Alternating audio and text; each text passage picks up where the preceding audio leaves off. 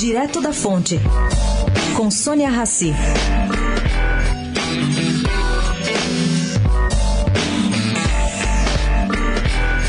A limitação de 10% das ações ordinárias para quem comprar Eletrobras foi muito debatida na reunião de duas horas, anteontem em Brasília, com Temer, ministros, mais o presidente da estatal, Wilson Ferreira. Nos Estados Unidos, por exemplo, o limite é menor, é de 5% em empresas privadas. Mas é que a gente já tem uma tradição nisso e o Brasil está começando. Bom, Ferreira enfatiza que a modelagem vai permitir grande pulverização das ações ordinárias e que o governo terá uma golden share, ações de classe especial presentes em estatais permitindo políticas estratégicas. Igualmente importante, a decisão de que os investidores serão obrigados, por contrato, a fazer um aporte anual de 250 a 350 milhões de reais durante todo o prazo da concessão. Se for 30 anos, 30 anos, 20 anos, 20 anos, enfim, bastante significativo. Ferreira ressalta também que o Rio São Francisco foi mais uma vez debatido